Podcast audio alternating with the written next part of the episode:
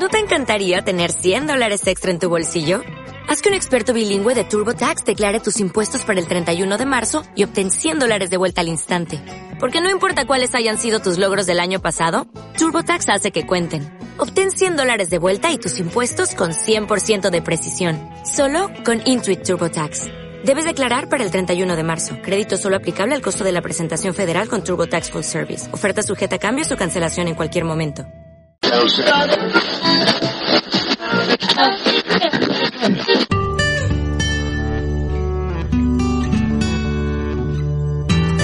Bienvenidos a Luces Extrañas. Este es el episodio número 55.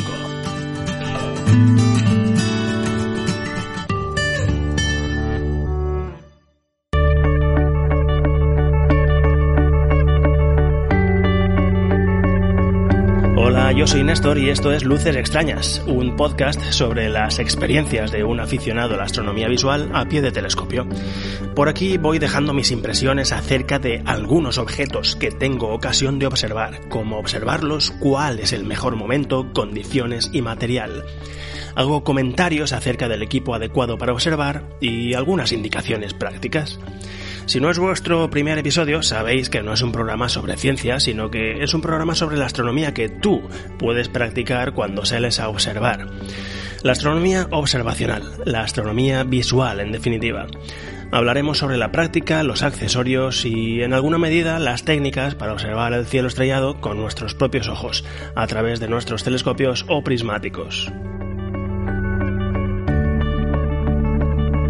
Observación correspondiente al periodo en el que todavía no podíamos salir a observar en campo abierto.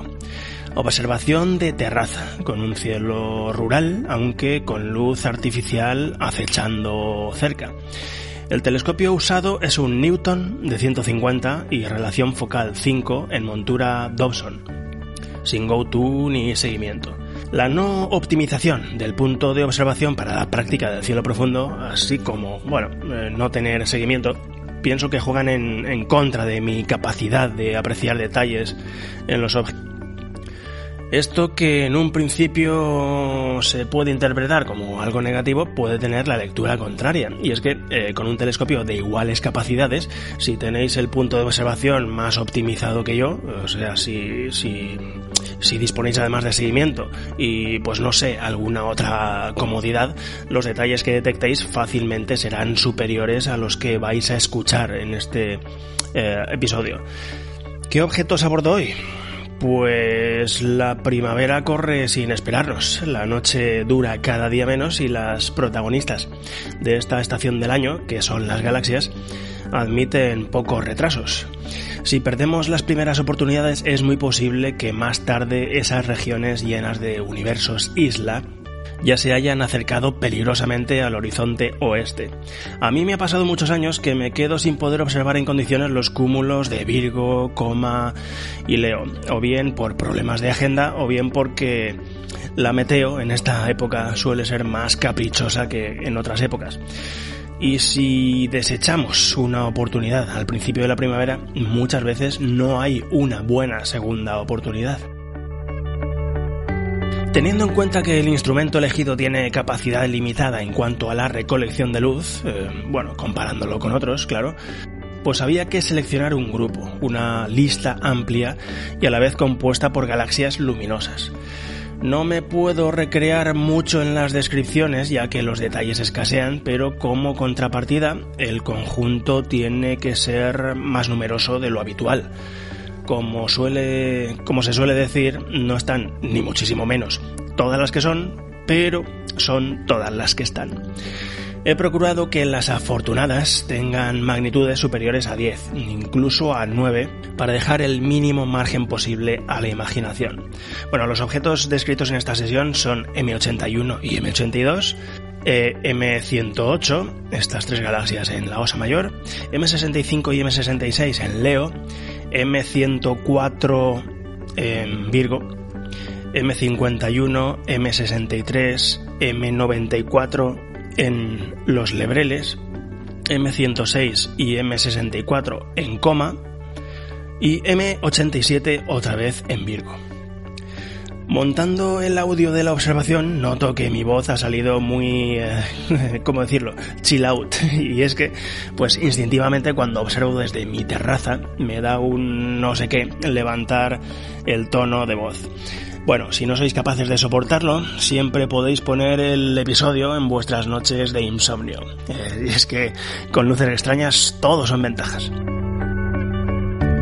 Una cosita más. Desde hace unas semanas hay en la Podcastfera un nuevo programa de astronomía amateur.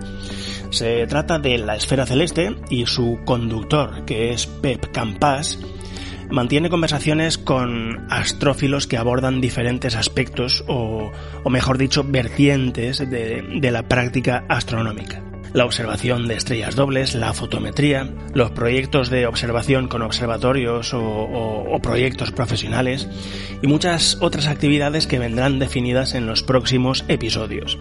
Es un podcast que de una forma u otra muchos estábamos esperando y bueno, cuya principal motivación es conocer cómo es cada una de esas actividades y cómo se podría uno adentrar en ellas. Os dejaré, por supuesto, un enlace en las notas de este episodio. Pero vamos, que componer la esfera celeste en vuestro reproductor de podcast sale enseguida. Os dejo con un fragmento y luego, si queréis, partimos de observación.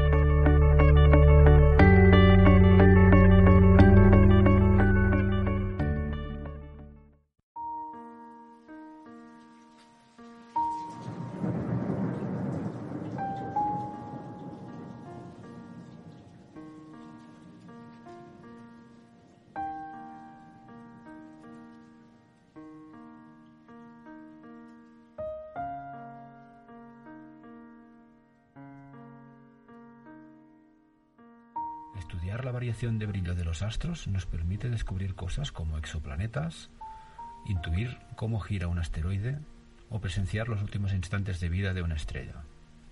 Hoy hablamos de fotometría con Juan Luis González.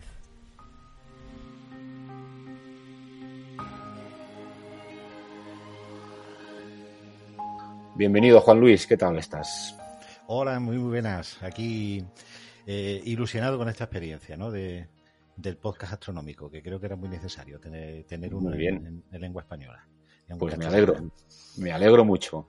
Oye, mm, siempre empezamos comentando un poco, aquí hay quien le gusta hacer un repaso casi biográfico y otros que pasan de puntillas, pero ah, a ti esta afición de, dónde te proviene, no sé, qué orígenes tiene, qué disciplinas has, has pasado. Bueno, pues supongo que será parecida a otros muchos compañeros, ¿no? Y, eh, en, muchos congresos, cuando, cuando coincidimos compañeros en congresos, en jornadas, nos damos cuenta de que muchos tenemos una edad muy parecida.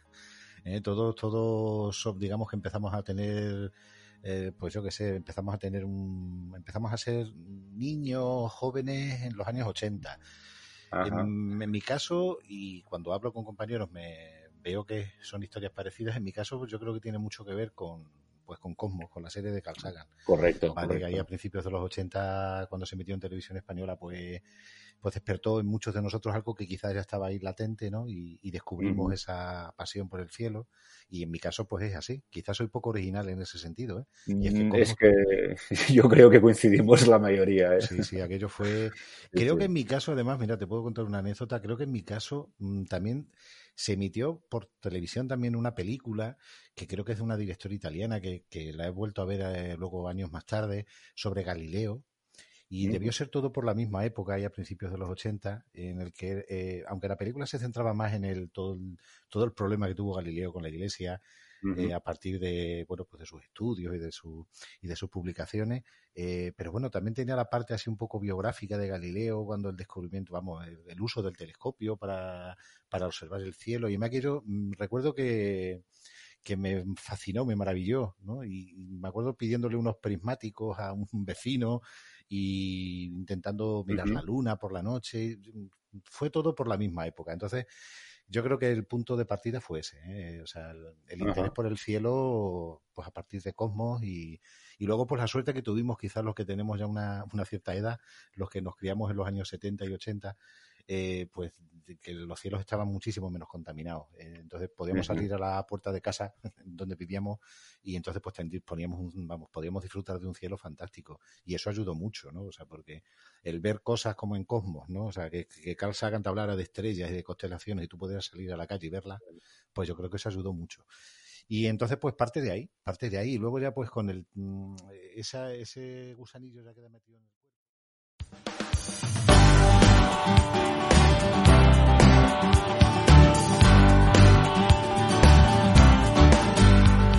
Buenas noches. En este tiempo especial que hemos vivido durante bueno, estos dos últimos meses, pues no hemos podido observar fuera, salvo los afortunados que hemos tenido terraza y hemos podido observar los raros días, eso sí, que ha salido despejado, pues ha sido un tiempo en blanco. Por mi parte, pues yo he aprovechado las escasas noches que ha estado despejado o semidespejado, sin hacer grandes sesiones de observación, eso sí, usando prismáticos y usando un par de telescopios pequeños, pero apenas, eh, bueno, apenas no, o sea, absolutamente nada, no he reportado absolutamente nada, no he grabado ningún episodio porque bueno, me tenía que hacer a observar desde aquí, ¿no? El cielo profundo, planetas no porque no había, entonces, pues eh, eh, no, estaba yo de humor para subir hasta eh, la terraza el Dobson de 40. Además hubiese sido contraproducente porque la altura que adquiere el Dobson de 40 pues estaría expuesta a las luces parásitas de la calle, ¿no? Y bueno, también he prescindido del telescopio que tengo prácticamente en exclusiva para observar Luna, el, el Dobson, el Newton 250.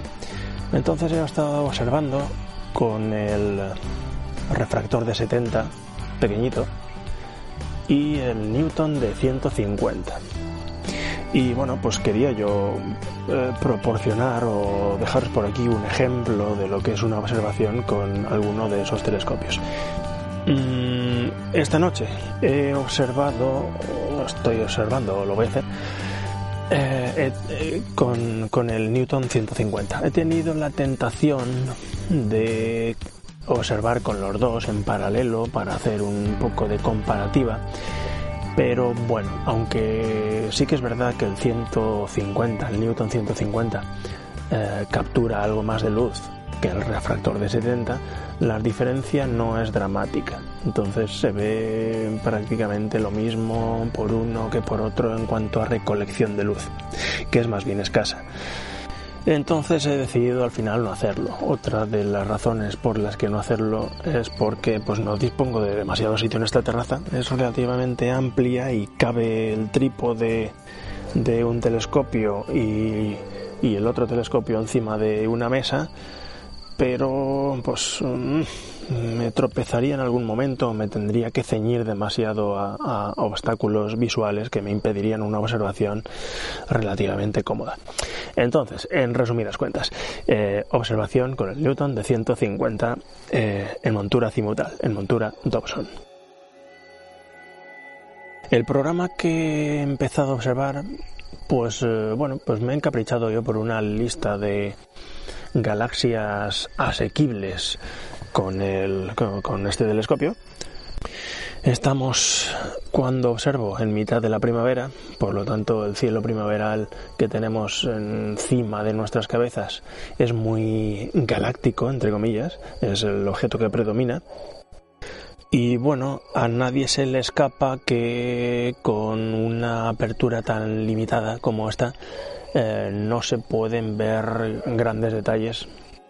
Yo diría que directamente no se pueden ver detalles en el interior de, cada galaxia.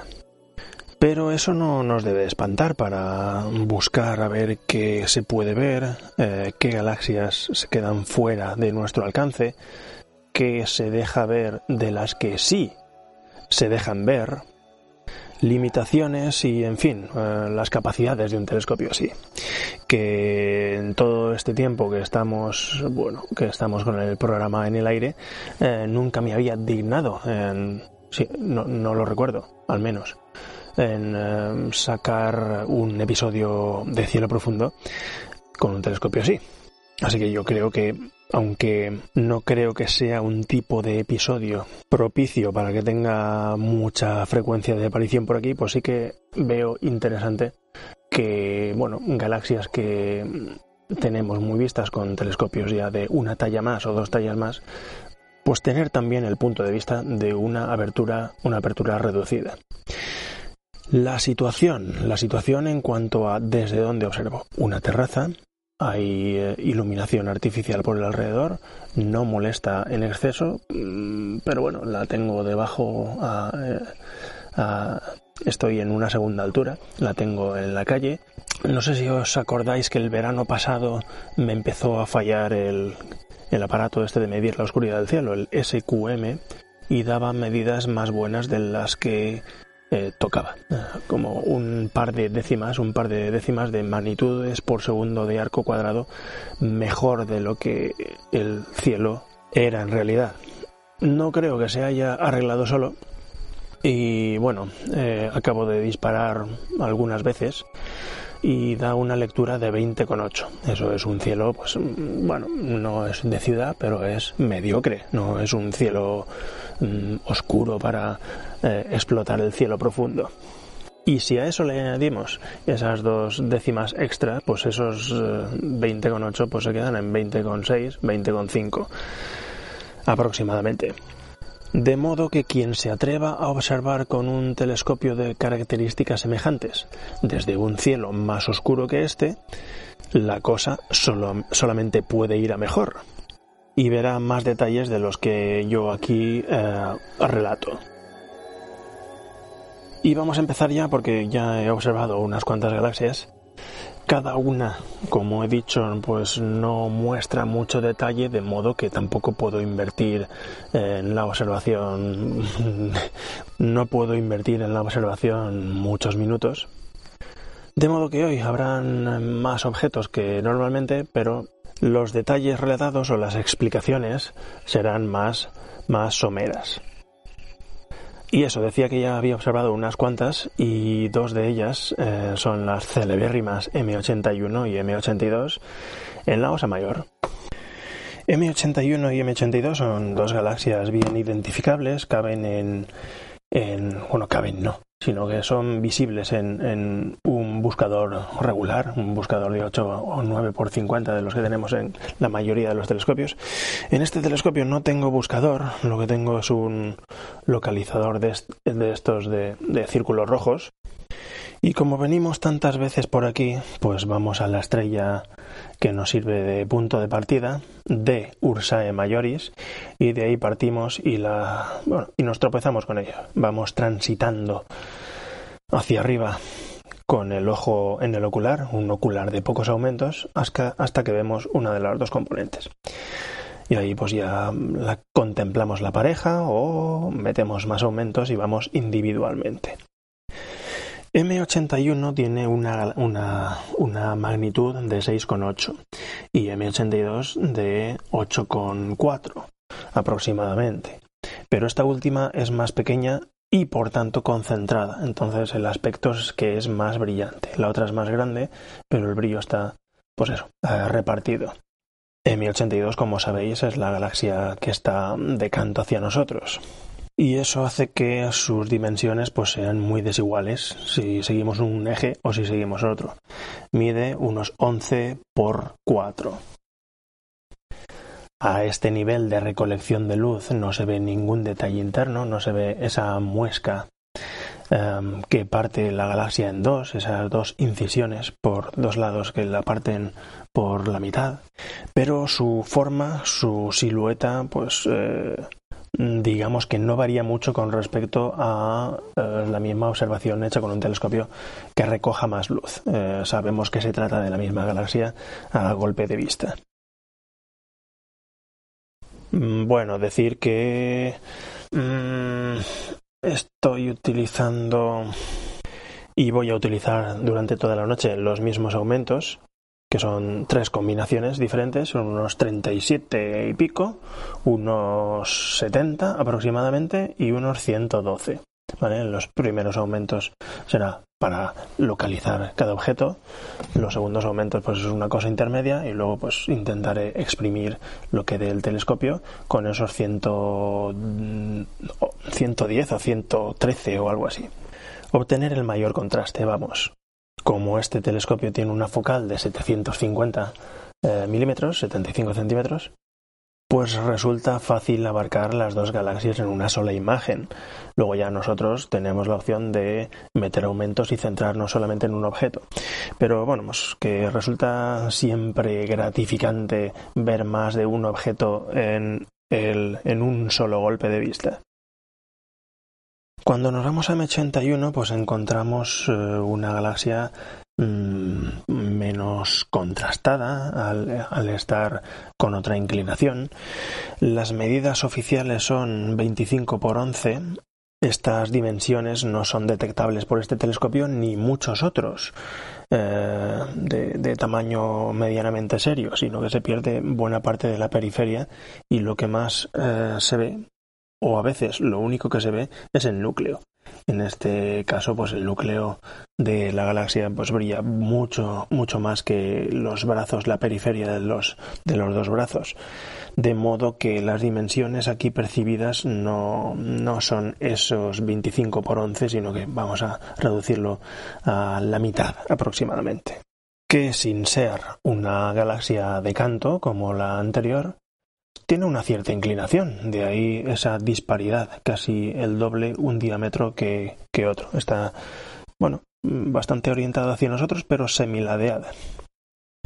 A mitad de camino. Es un óvalo bastante claro, bastante evidente. Núcleo fulgurante, mm, estelar, puntual, mm, muy brillante en su, en su preciso centro y bueno, en resumen, para detectar estas dos galaxias no hay que luchar demasiado. Si uno está seguro de su localización, eh, se hacen evidentes al ocular. Tienen el interés extra de que además eh, de pues, lo que se pueda ver individualmente en cada una, forman una pareja próxima y podemos eh, verlas las dos al mismo tiempo con perspectiva y eso pues hace que nos podamos quedar un ratito más contemplando el par. Pero bueno, ya hemos cumplido con esta pareja y nos vamos al siguiente objeto, que es otra galaxia también en la misma constelación. vamos a por la celebérrima también eh, galaxia eh, de Messier 108, M108. Y para ello, pues tenemos que ir a localizar la estrella de referencia que está más cerca, y es la beta de eh, la Osa Mayor. Es la Merak. Tenemos a Dube y Merak, pues a Merak. Y de ahí partimos, pues bueno, el trozo que nos haga falta para llegar y tropezarnos con M108.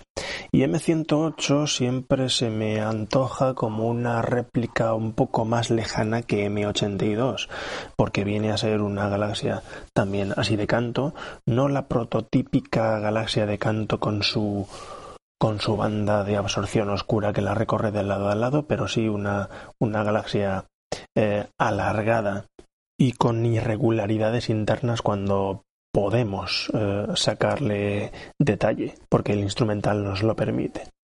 Decía que es una pariente lejana o menor de M82 por esa forma eh, y también porque, bueno, pues eh, brilla menos. Tiene una magnitud ya que se va a la 10 y las dimensiones son de 8 eh, y medio por 2 y medio aproximadamente. Esas son las proporciones. Es más escurridiza por esa falta de brillo, pero si sabemos el lugar exacto tampoco debe haber ninguna pega porque aparece también en el ocular ojito, aquí no utilicemos un ocular, mm, una calamidad de ocular de estos de plástico.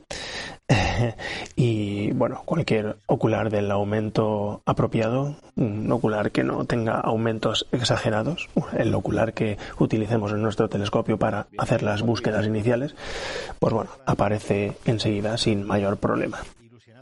Detalles internos, no. El centro sí que me ha parecido siempre puntual.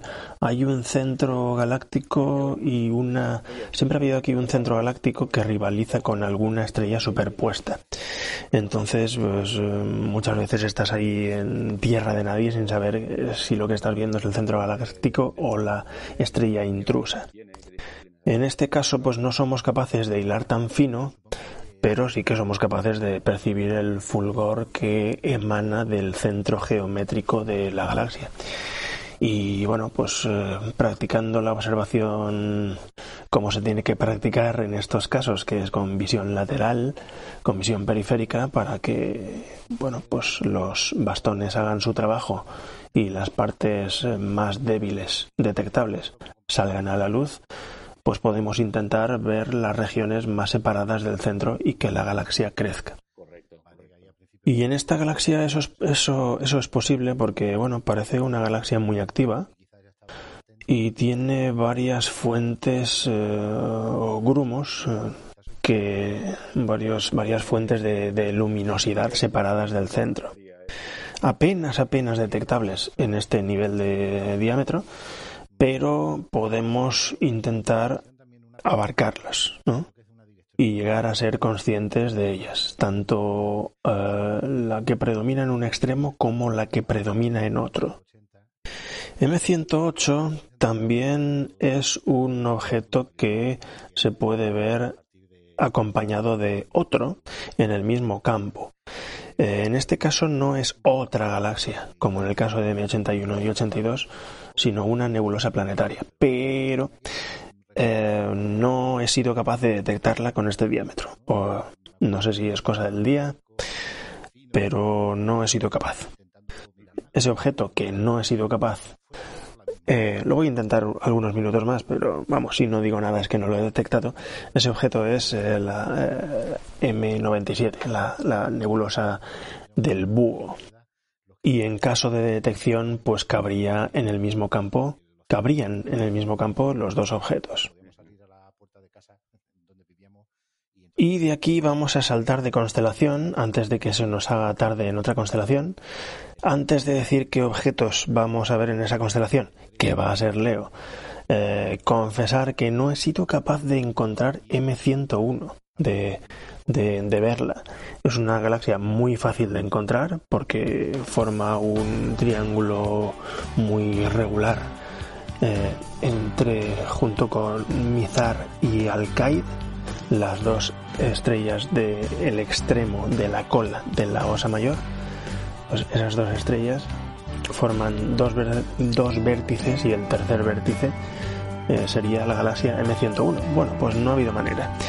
Yo creo que ha sido porque pues no estaba yo muy atento o estaba apuntando cuando estaba atento a donde no tocaba. El caso es que no tenía ganas de hacer mucha búsqueda y de padecer mucho con un telescopio con el que no estoy acostumbrado a hacer búsquedas con el cuello doblado. Eh, entonces he decidido que hay pues, muchos objetos antes de perder el tiempo con este que he observado cienes y cienes de veces. Las galaxias elegidas de Leo, pues bueno, pues eh, de los dos tripletes, pues vamos a ir a M65 y M66. Hay una tercera componente que ya os adelanto que no veo en mis condiciones, que es NGC 3628. Pero como no es el caso, pues no insisto más. M65 y M66. Bueno, es relativamente fácil encontrarlas porque también son objetos que si no ves a través del buscador te tropiezas con ellas cuando las estás viendo por cualquier ocular de no saber exactamente el lugar exacto en donde yacen y querer ir por salto de estrellas, pues eh, la ruta sería a través de esta estrella que se llama, ¿cómo se llama? Chertan, esta creo que es la Zeta Leonis. De ahí viramos hacia abajo, un poco hacia el oeste y bueno, antes o después nos, pues nos tropezamos con con nuestras galaxias M65 y M66. ¿Qué vemos en estas dos galaxias? Pues lo primero que vemos es precisamente las dos galaxias eh, en conjunto. 65 y 66. La 65 es más em, oriental y más alargada, hay más diferencia eh, entre un, una sección y otra. Si metemos esos 112 aumentos para conseguir contraste, pues podemos hacer que crezca eh, por las puntas la, galaxia y que adquiramos ya un tamaño mayor que el que hemos conseguido a primera vista y con un ocular de menos aumento. La magnitud integrada por aquí me pone que es de 9,3. Exacto. Y el tamaño es 9,8 por 3 prácticamente. Esto lo tendríamos que reducir un poco, pero vamos, más o menos está por ahí. Y la proporción también está por ahí. Una sección es un tercio eh, de, de, la, de, la, de la otra. La sección corta es un tercio de la sección larga. Sin necesidad de cambiar otra vez a un ocular de menos aumentos para, para ir a encontrar M66, podemos pues ir poco a poco hasta que la encontremos. Está a unos dos o tres cuerpos galácticos de distancia y allí pues enseguida vemos el eh, inconfundible, la inconfundible silueta de M66. Sí que es verdad que aquí predomina muchísimo más eh, ese núcleo irregular que tiene M66 y que le proporciona el aspecto de ser una galaxia mucho más pequeña de lo que realmente es y con una orientación que no es la que realmente es. Aquí el brillo está en la magnitud, no llega a 9, 8,8, una cosa así. Y las dimensiones, bueno, esto hay que cogerlo con pinzas, pero bueno, como una referencia, 9 por 4, el doble en un diámetro que en otro. En la visión eh, directa, en la en la observación visual esto lo iríamos a reducir a la mitad porque la galaxia alcanza hasta bueno pues unos lugares en donde hay mucha diferencia de brillo hay muy poco brillo comparado con el centro. El centro es brillante y contundente, no es puntual, no es estelar, no es tipo simiente, tampoco lo es el de M65, pero son dos núcleos evidentes, son dos núcleos potentes en relación a, la galaxia. Y bueno, he intentado, tampoco es que me haya desgañitado yo allí intentándolo, eh, observar, detectar en EGC 3628. No lo he logrado en unos cuatro minutos de, intentos. Eh, y bueno, pues 65 y 66, que de no saber exactamente la posición que ocupan, si no supiéramos eso, pero sí que estamos familiarizados con su silueta, pues las, las identificaríamos sin ningún problema por, por su forma exterior, por su perímetro, por su silueta, vamos. Y también en este caso el atractivo extra de ser una pareja, Así que además de observar dos galaxias individualmente, podemos tomar perspectiva y ver las dos en conjunto, que siempre es un plus. Ahora le toca el turno a M104. M104 está en, en, Virgo, pero mm, rozando el término municipal de Corbus. Y bueno, es una zona que mm, ya empieza a decaer, a perder altura, y por tanto a degradarse la imagen, así que no podemos demorar mucho la observación. Mucho más discreta que con un telescopio más capaz, por supuesto, mucho menos impactante, el tamaño más reducido porque la escala de imagen tiene que ser otra necesariamente. Pero bueno, tiene una magnitud de 8, que es una cosa potente. El caso es que es una galaxia concentrada. Es una galaxia no perfectamente de canto, pero muy ladeada, pero tiene el bulbo tan, bueno, tan prominente que no hace que la proporción entre el eje largo y el corto sea de, de 1 a 5, sino que a lo mejor que sino que la sección corta pues mide aproximadamente la mitad que la sección larga. Aquí el método que he utilizado yo toda la vida para encontrar esta galaxia es trazar una línea que vaya de las dos estrellas del cuadrilátero de Corbus las dos de la parte superior, trazar una línea que las una y prolongarla otro tanto. Nos paramos en ese, en ese sitio en medio de la nada y ese sitio en medio de la nada lo tomamos como pivote y pivotamos 90 grados en ángulo recto, o sea, en ángulo recto hacia em, arriba, hacia el norte. Y esa misma distancia aproximadamente, ahí deberíamos encontrarnos, si no exactamente, pues en el campo donde se encuentra la galaxia del sombrero. Em, cabe decir también que ya que estamos en la zona, hay otro truco para encontrarla, pero ya estando en la zona, ya estando en el área esta que os he mencionado. Si estáis en el área aproximada pero no os tropezáis con ella, hay otra cosa con la que os podéis tropezar que os puede, nos puede servir de guía.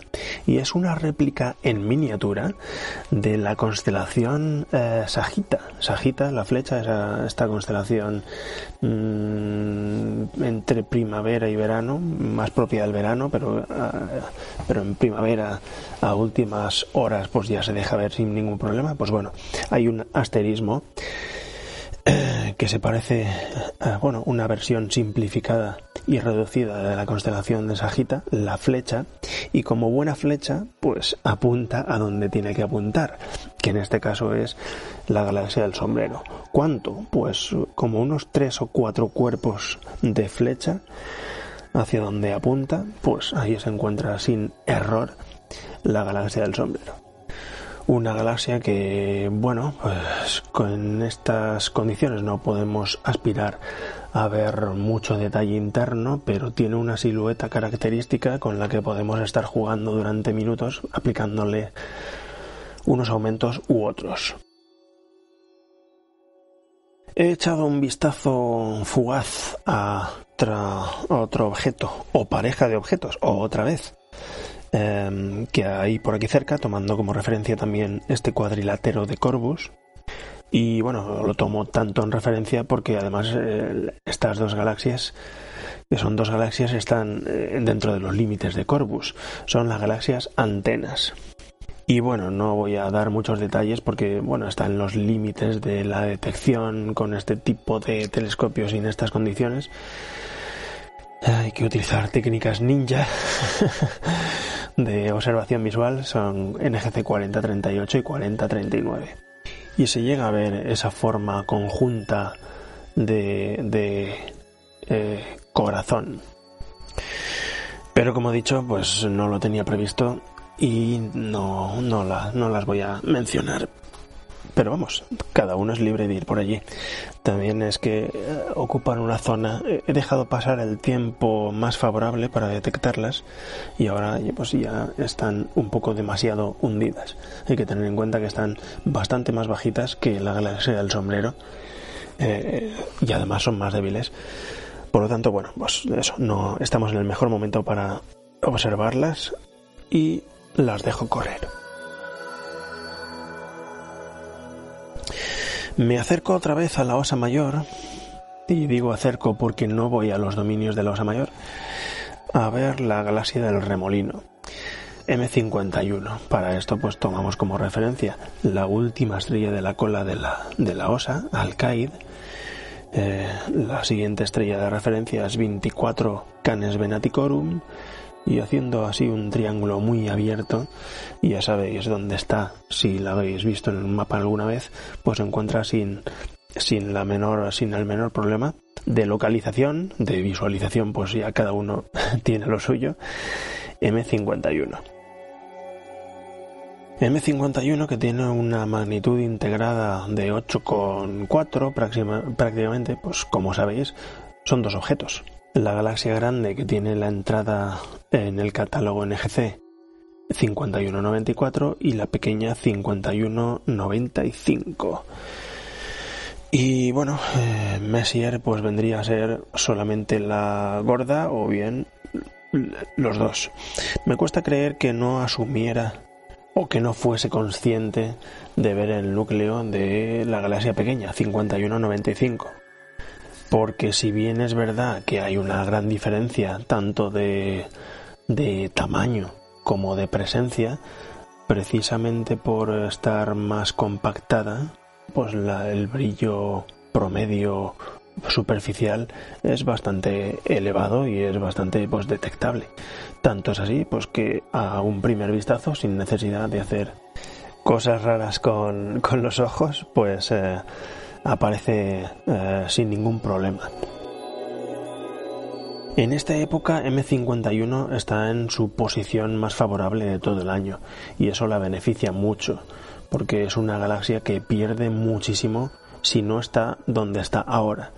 Si la intentamos atacar a mitad de altura, es muy decepcionante porque todo esto que se dibuja también cuando está prácticamente en el cenit eh, desaparece de un plumazo cuando está ah, en, en alturas intermedias.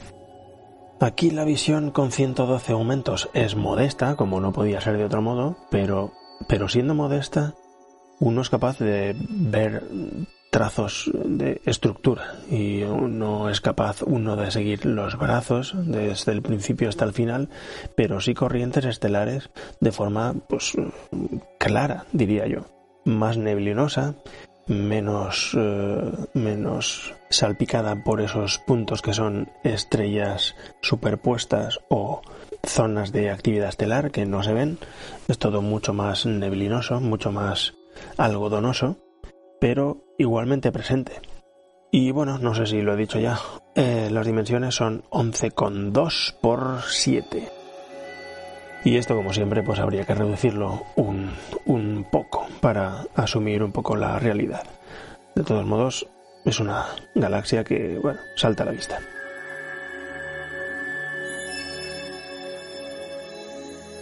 Después de hacer una pausa para el tentempié, eh, continuamos con la búsqueda de objetos celestes, concretamente galaxias, que es el monotema de hoy, y eh, continuamos en la misma constelación, en Canes Venatici, en los Lebreles.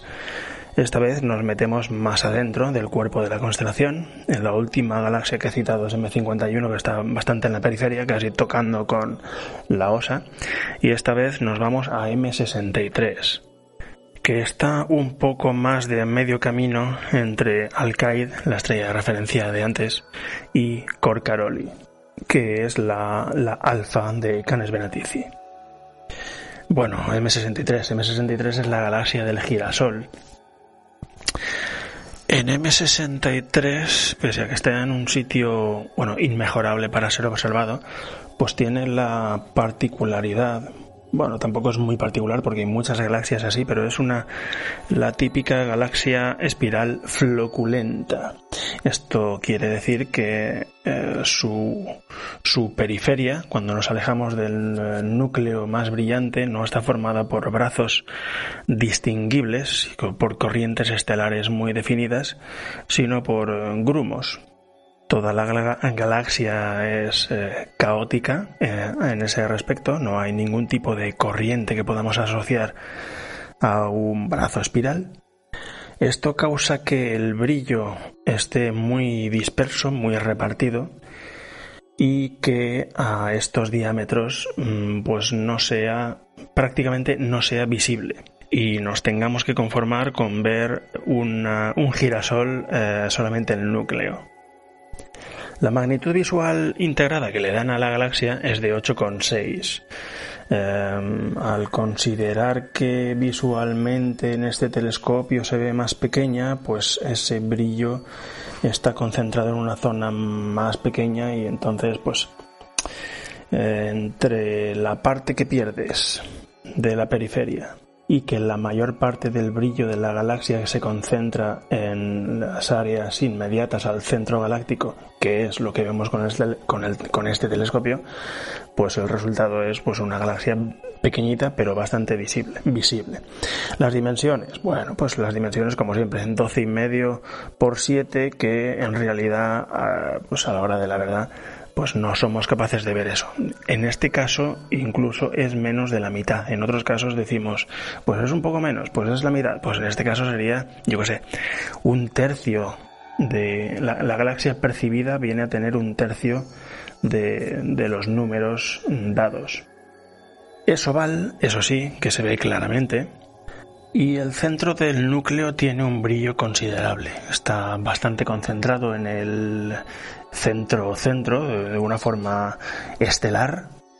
El resto de la galaxia percibida tiene también bastante brillo, aunque hay que recordar que solamente se trata del núcleo, las, las áreas cercanas al núcleo.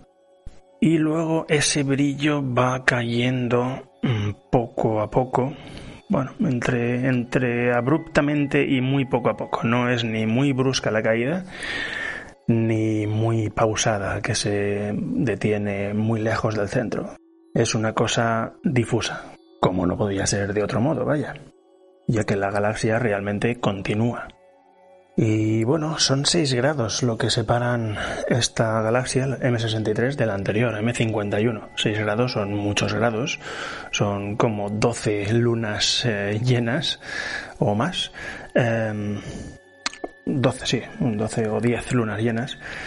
Y bueno, aunque parece una barbaridad, realmente están asociadas.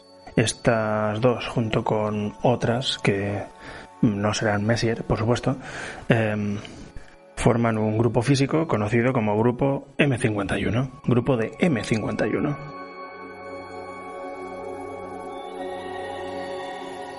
Damos otro saltito después de la galaxia anterior, no muy grande, de hecho es más pequeño que el que había desde M51, pero nos dirigimos a, bueno, pues a, M94. Y M94 para encontrarla em, tomamos como referencia las dos estrellas principales de la constelación, que es Corcaroli y Chara, alfa y beta, trazamos una línea, en mitad de la línea tomamos un punto de referencia y ese punto de referencia pues nos sirve para ladearnos hacia el norte aproximadamente y vamos transitando despacio hasta que nos topamos con la galaxia M94.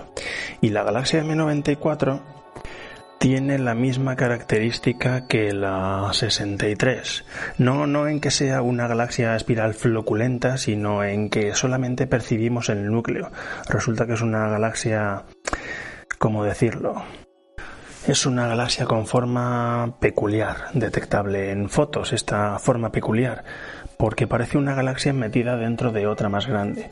Aunque no está según me consta ahora aquí a oscuras y con la poca literatura que tengo a mano, dentro del catálogo ARP de galaxias peculiares, resulta que bueno, la parte que vemos en visual ya no ya no con telescopios pequeños, sino con telescopios medianos, lo que percibimos es una galaxia con sus bordes definidos, una galaxia orientada hacia nosotros, una galaxia de cara, con el núcleo em, bastante brillante y sus formas bastante estándar. Eh, una galaxia que termina con sus bordes aparentemente, bueno, pues eh, definidos, pero continúa y continúa y continúa hasta que poco a poco se pierde, pero es que en fotografías todavía más lejos de esta periferia ultra, ultra lejana, eh, existe otra estructura en forma de anillo. Entonces es una galaxia que, pues, por, no sé, si por alguna colisión en el pasado, pues tiene una estructura eh, multiparte. Y bueno, no me voy a extender mucho en eso porque no se ve, pero solamente decir eso que es, le peguéis un vistazo a, alguna fotografía de M94 y que la parte visible, la parte potente, es bastante atractiva y bastante contundente y bastante, bueno, pues fácil, fácil de ver y de localizar porque em, da un fogonazo en el ojo, ya me entendéis, tampoco hay que exagerar, pero comparando con otras galaxias con menos eh, presencia, pues da un fogonazo importante y no, no hay error posible cuando uno está en el campo. Hay que dedicarle mucha, mucho tiempo a esta parte de la periferia. Podemos confundir esa parte de la periferia con dispersión luminosa en nuestros oculares por tener las ópticas sucias. Eh, pero sin embargo, allá donde parece que se termina la galaxia, ese brillo que percibimos no es un error de nuestro telescopio, sino es luminosidad propia de la galaxia, esa zona intermedia que comentaba antes. Mm, ya digo que no es fácil, de todos modos. Y bueno, decir que las medidas oficiales son 14 y medio por 12 mm, 12 o 12 con algo, pero que la parte central pues apenas medirá unos 6 por 2 o 6 por 3 minutos de arco, cosa que bueno pues tampoco es muy poco. La magnitud integrada viene a ser de 8,2 pero la parte que tenemos nosotros visible está muy concentrada, entonces la impresión que da es de tener una magnitud superior a esos 8 y pico. No está tan claramente ovalada como la anterior. La anterior cuál era? Era 63, exacto. Pero, em, pero se percibe, se percibe que no hay una redondez perfecta, sino que hay una diferencia de diámetros. Así que nada, una galaxia más para el bote, em, después de un tiempo de observación que se merece. Y nada, una, una más para la lista de galaxias detectables y también disfrutables con un telescopio de 150 en unas condiciones también no ideales.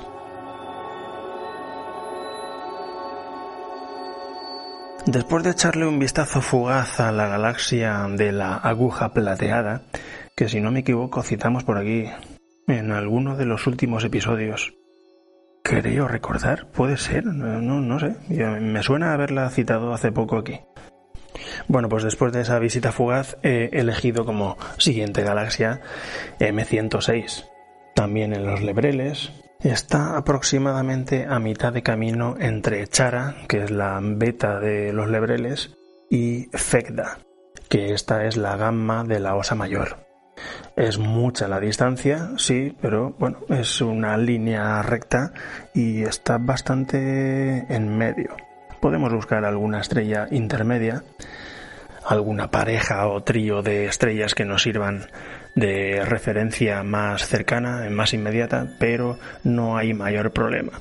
Aunque esto es un hervidero de galaxias, realmente galaxias asequibles a este diámetro no abundan y la más brillante con la que nos eh, tropecemos que nos tropezamos con más de una, ya, ya lo digo aquí, pues la más brillante que nos tropezamos y que coincida con estas coordenadas, entre comillas, a mitad de camino entre Chara y Fecta, pues esa es M106.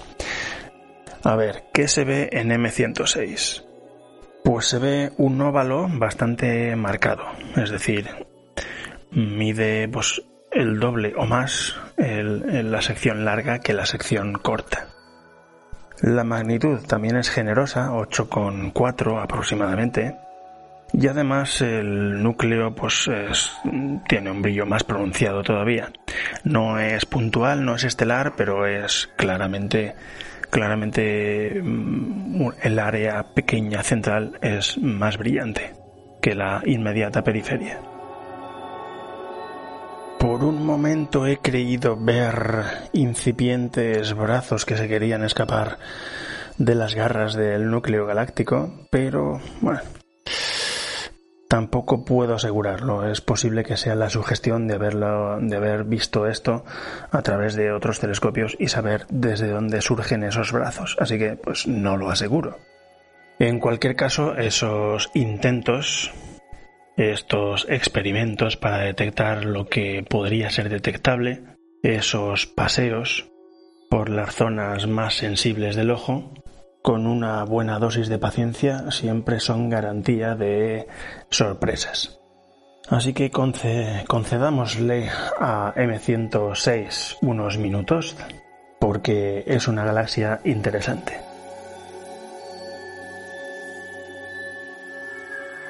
Llevamos ya unas cuantas galaxias. Uno no sabe parar y es que estamos en la época mm, del año idónea para estas cosas por la posición en el cielo también, sobre todo. Eh, la siguiente, el siguiente objetivo está en una constelación vecina. Nos vamos de constelación, cambiamos de constelación, pero no nos vamos muy lejos. Constelación de Cabellera de Berenice, coma Berenices, y eh, galaxia M64 o del Ojo Negro. Para localizarla vamos a tomar en las estrellas beta y gamma trazamos una línea recta y otra vez la galaxia está sobre esta línea recta o muy poco ladeada. Eh, ¿Dónde exactamente? ¿A qué altura? Pues a un tercio del camino. A un tercio del camino entre beta y gamma. Ahí podemos encontrar la galaxia del ojo negro. Que bueno, que ah, con estas capacidades de recolección no es tan negro ni es tan ojo. no será tan evidente, pero está ahí y concediéndole el tiempo suficiente, si, si además tenéis seguimiento en el telescopio y podéis permitiros estar sin tocar el telescopio absolutamente nada durante varios minutos, los detalles van saliendo. Bueno, M64 es una galaxia de magnitud 8 y medio. Bueno, la apariencia es de más, de más brillo quiero decir. Es una galaxia espiral, eh, una galaxia espiral de la que no de la que no se ven los brazos. Por una parte, porque la galaxia en sí es, eh, o al menos la parte más central, es del tipo flogulenta, y por otra, porque sobre esta parte de la galaxia eh, existe una corriente de material oscura que va en sentido contrario y que, bueno, pues al ser oscura opaca o tapa esa parte en la que deberían estar los detalles. A partir de aquí se va extendiendo la periferia como una neblinosidad muy tenue que se va perdiendo, eso sí, muy poco a poco, hasta alcanzar un cuerpo de pues el doble o más del doble de diámetro de lo detectable en primer término. Y las medidas, que no sé si las he dicho, pero bueno, son de 9 por 5 y medio casi. Así que aquí tenemos a M64, que además de ser una galaxia asequible por brillo y por tamaño, pues viene con sorpresa dentro. Así que ataquémosla eh, si podemos una noche de estas, porque vale la pena. Y bueno, yo terminaría aquí. Yo citaría como mucho una más. Y es que pues estamos en una zona eh, donde no hay fin, donde uno se pone a contar galaxias y, a visitar unas y otras y no sabe cuál es mejor. Si nos adentramos, abandonamos un poco em, el ojo negro que está un poco en la periferia del cúmulo de coma Virgo, y nos adentramos en el meollo de este preciso cúmulo, pues tenemos muchas alternativas, muchas posibilidades de a dónde ir. Tenemos muchas galaxias Messier, muchas galaxias, bueno, asequibles no tantas, evidentemente, por supuesto, pero tenemos mucha variedad de galaxias eh, alargadas, de galaxias redondas, y yo visitaría no por espectacularidad, sino por naturaleza, la galaxia dominante del, grupo, de este supergrupo, la, esta bestia parda, este monstruo cósmico que es Messier 87. Encontrar M87, pues siguiendo las indicaciones de un tío que habla a través de un podcast, pues viene a ser un, viene a ser, viene siendo un poco difícil, sobre todo por la cantidad de borrones y de universos isla que hay aquí. Digamos que este cúmulo de coma Virgo está a mitad de camino entre The Nebula, que es la estrella de la parte más trasera de Leo, y Vindemiatrix, la vendimiadora, que es Epsilon de Virgo. Aquí otra vez tenemos la suerte de que las líneas rectas juegan a nuestro favor y de que aproximadamente en mitad de esta línea recta eh, está el gran meollo de este cúmulo de galaxias. Una vez metidos aquí, pues yo reconozco mi incapacidad para, guiar, para guiaros hasta M87 pero lo bueno es que M87 es muy brillante y aunque no tiene una forma eh, original ni es una galaxia de costado ni tiene ni es una galaxia alargada ni tiene ninguna característica que salte a la vista en su interior pues es muy brillante muy redonda y está muy centrada Es una galaxia elíptica, pero yo, bueno, pues yo siempre he tenido dificultades para eh, darle una forma mentalmente, hacerle una, una equivalencia con otra o con alguna figura.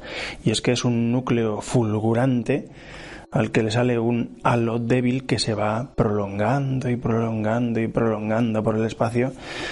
Eh, y llega un momento en el que no sabes si estás en la galaxia, si ya la has acabado eh, no, no tiene nada ni remotamente parecido a unos bordes definidos donde digas, pues hasta aquí llega la galaxia.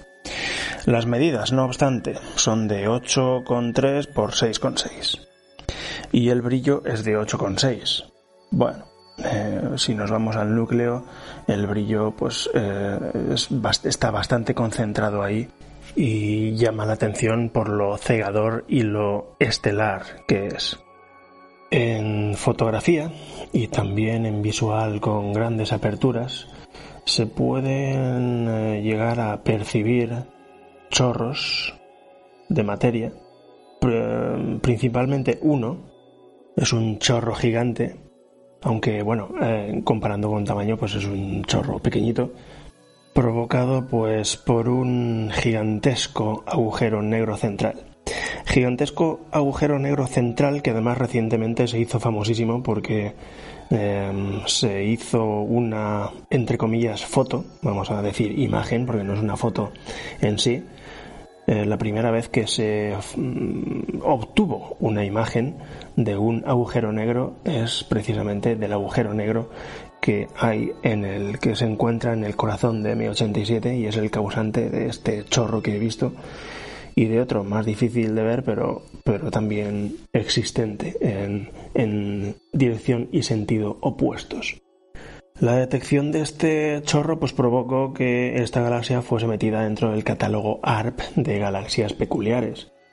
Así que, bueno, si tenéis la oportunidad de echarle un vistazo con calma y con tiempo a través de un telescopio de una buena apertura, o si le podéis echar una foto, que, es eh, una posibilidad más alta porque está mucho más extendida esta práctica, pues echarle un disparo a ver si percibís este detalle que realmente en el cielo hay pocas cosas provocadas por un agujero negro que sean eh, visibles o, o fotografiables con las herramientas que podemos tener a mano.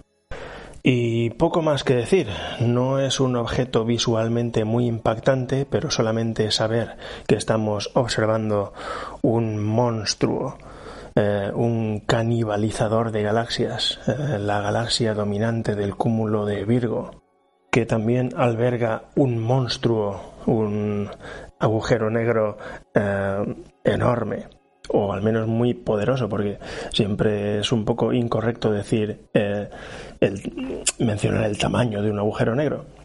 Pero vamos, al ser conscientes de, de la naturaleza de el bicho, pues la observación siempre es más, más sugerente.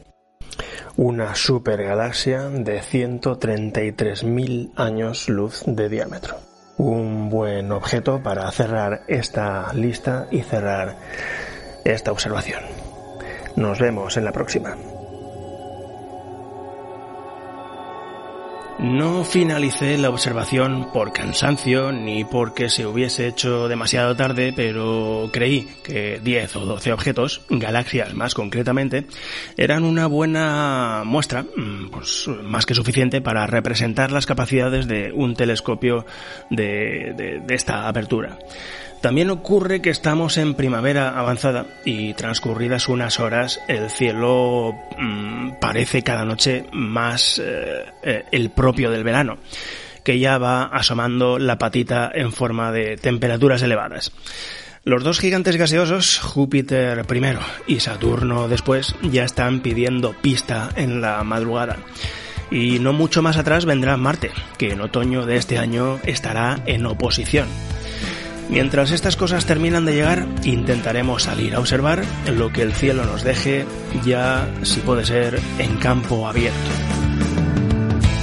Dejamos aquí pues el episodio número 55, recordando que si queréis contactar o hacer comentarios podéis hacerlo a través del correo electrónico lucex.nestorgm.com, de Twitter y de Instagram buscando el nombre Luces Extrañas. Y también podéis escuchar el podcast en iVoox, en Apple Podcast, en Spotify, en Google Podcast o el programa que uséis habitualmente para escuchar audios. Por supuesto, no estaría nada mal alguna valoración, comentario en la plataforma que uséis para, para hacer saber vuestra opinión a la gente que va explorando podcast que descubrir. Como siempre, dejo enlaces para todas estas cosas en las notas del programa. Muchas gracias de nuevo por haber dedicado vuestro tiempo a escuchar el programa y nos vemos por ahí fuera.